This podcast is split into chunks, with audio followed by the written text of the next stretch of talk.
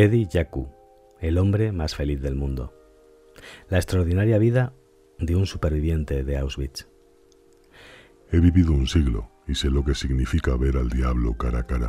He sido testigo de los actos más execrables de la humanidad, de los horrores de los campos de exterminio, de la determinación de los nazis por exterminar a todo mi pueblo. Pero ahora me considero el hombre más feliz del mundo, porque durante mi larga existencia he aprendido esto. La vida puede ser hermosa si la haces así. Eddie Yaku. Así comienza el libro de Eddie, un ingeniero mecánico que perdió a sus padres en los campos de concentración, pero salvó su vida para compartir con todos nosotros su sabiduría. Primeros años. Eddie Yaku nació en 1920 en Leipzig, Alemania, una ciudad de libros, música y ópera.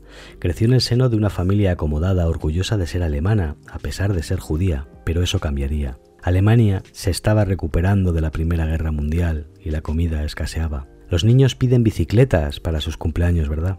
Eddie jamás lo hizo. Él tan solo quería media docena de huevos y una piña, porque nunca había visto tanta comida junta y tampoco una piña verdadera.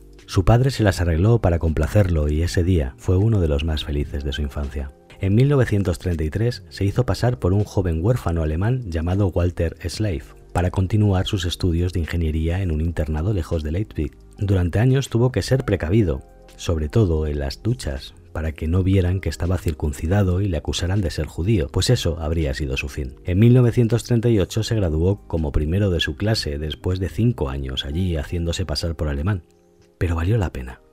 Lo que aprendió en aquella escuela le salvaría la vida muchas veces.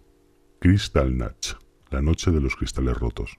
El 9 de noviembre de 1938 decidió visitar a sus padres. Al llegar a Leipzig encontró la casa vacía y se fue a dormir sin saber que todas las sinagogas de la ciudad estaban ardiendo en ese momento.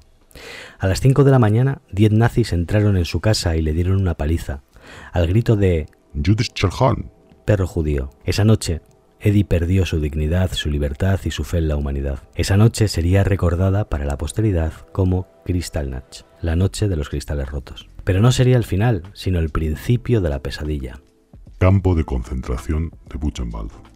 Eddie acabó en el campo de concentración de Buchenwald, cerca del bosque cantado, llamado así por los gritos de los prisioneros torturados allí. Por las mañanas los guardias jugaban a un juego. Abrían las puertas del campo de concentración y dejaban salir a 200 personas. Y cuando empezaban a correr, les disparaban por la espalda. Luego enviaban sus cadáveres a sus familiares con una nota que decía su marido, hermano o hijo intentó escapar y murieron durante la huida. La prueba es la bala que llevan en su espalda. Así esos monstruos resolvieron el problema del hacinamiento en los campos. Eddie fue salvado por un guardia de las SS que era compañero suyo en la escuela de ingeniería y le consiguió un permiso para trabajar fuera del campo en una fábrica. Detenido a ser confundido con un alemán. Eddie, en lugar de presentarse a trabajar a esa fábrica, huyó del país con su padre. Pero las cosas fueron mal y se separaron. Cuando se reunieron de nuevo, su padre estaba herido. Y su madre y su hermana estaban retenidas por la Gestapo, aunque consiguieron escapar más adelante. En Bélgica lo detuvieron porque pensaban que era alemán, y fue llevado al campo de refugiados, donde viviría confinado. El 10 de mayo de 1940, los alemanes invadieron Bélgica y Eddie, tratando de huir, acabó en Dunkerque, Francia, justo cuando estalló la gran batalla. En Francia vivió como un vagabundo escondiéndose de los nazis, lo pasó mal, pero los lugareños le ayudaron y le dieron comida. Al cabo de un tiempo lo volvieron a confundir con un alemán y lo internaron en Gurs, pero fue intercambiado por prisioneros franceses. Durante el viaje en tren hasta Alemania, consiguió escapar y llegar a Bruselas, donde se reunió y vivió con su familia hasta 1943. Ese año toda la familia fue detenida por la Gestapo y enviada a Auschwitz. Auschwitz. El viaje a Auschwitz en tren fue un infierno. Los metieron en un vagón con una letrina comunal y un bidón con tan solo 200 litros de agua, insuficiente para los nueve días de viaje. Pero el padre de Eddie estableció un sistema de racionamiento por el cual cada pasajero de aquel vagón recibiría dos vasos de agua del tamaño de un dedal al día. Cuando llegaron al campo de concentración, el 40% de las personas de cada vagón llegaron muertas por deshidratación. En el de Eddie, solo dos personas perdieron la vida. Gracias al sistema de su padre, se salvaron muchas vidas. Los muertos nunca verían aquel repugnante cartel que presidía la entrada del campo de concentración en el que se podía leer el trabajo os hará libres. Ese día Eddie conoció al ángel de la muerte. Joseph Mengele los separó. Los separó de su, de su padre y de su madre. Eddie era joven y fuerte, apto para el trabajo, pero sus padres no. Ese día Eddie se quedó huérfano. Después de eso quiso acabar con todo, pero gracias a su amistad con otro prisionero del campo pudo vivir para contarlo.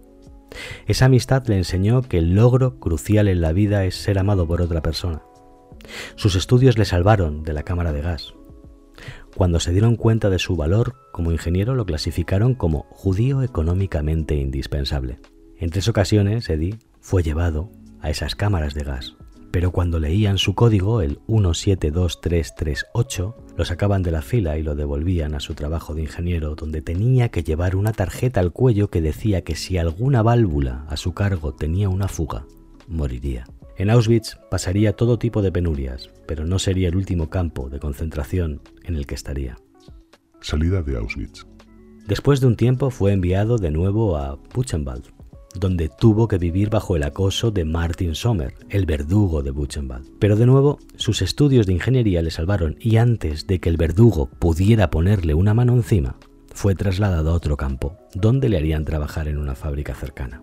Pero no todo fue un camino de rosas. En esta nueva fábrica tuvo que trabajar 12 horas encadenado al día, a una máquina.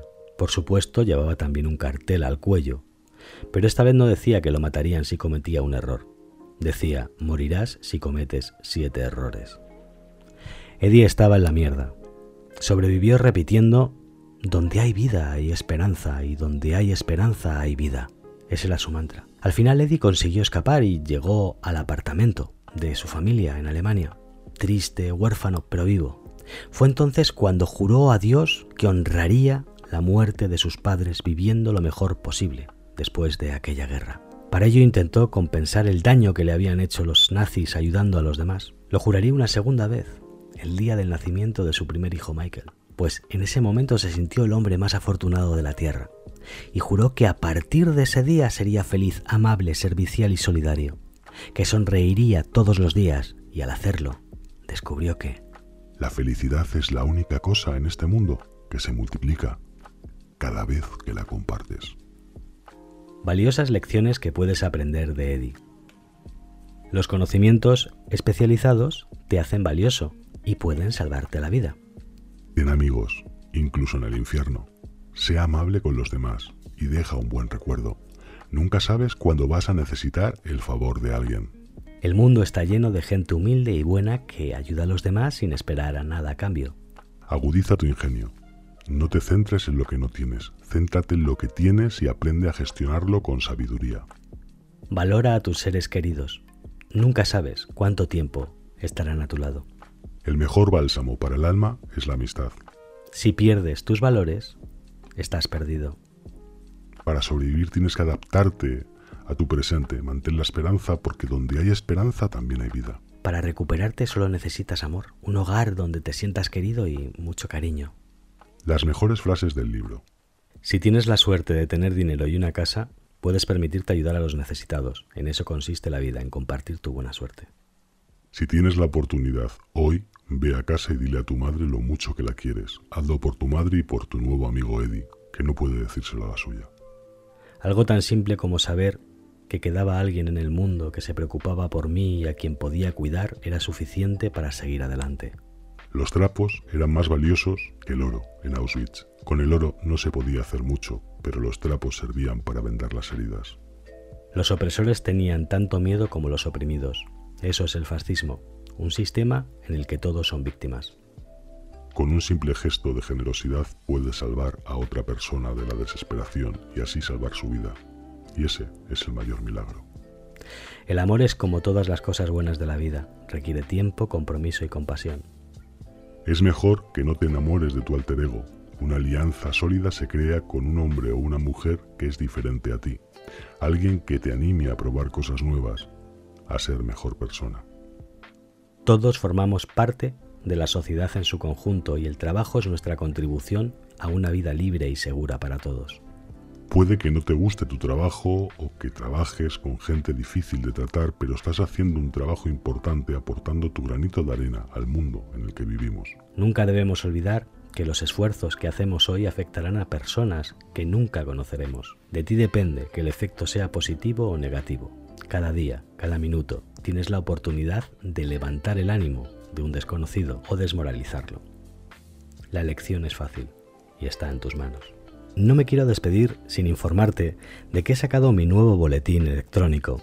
A partir de ahora, si te suscribes a Malafama News, recibirás de manera gratuita en tu teléfono móvil mis mejores artículos durante toda la semana. Historias positivas que te animarán a seguir luchando por lo tuyo, por tus sueños, a no perder perspectiva. Tan solo tienes que ir al enlace que hay en este audio si estás escuchando el podcast en YouTube o pasarte por alguna de mis muchas redes sociales, Twitter, Instagram y pinchar en el enlace que encontrarás en el perfil. Introduces tu email y a partir de ahí te empezarán a llegar mis correos electrónicos. Te agradezco mucho tu apoyo, tu compañía y nos escuchamos en el capítulo siguiente. Te mando un cálido abrazo.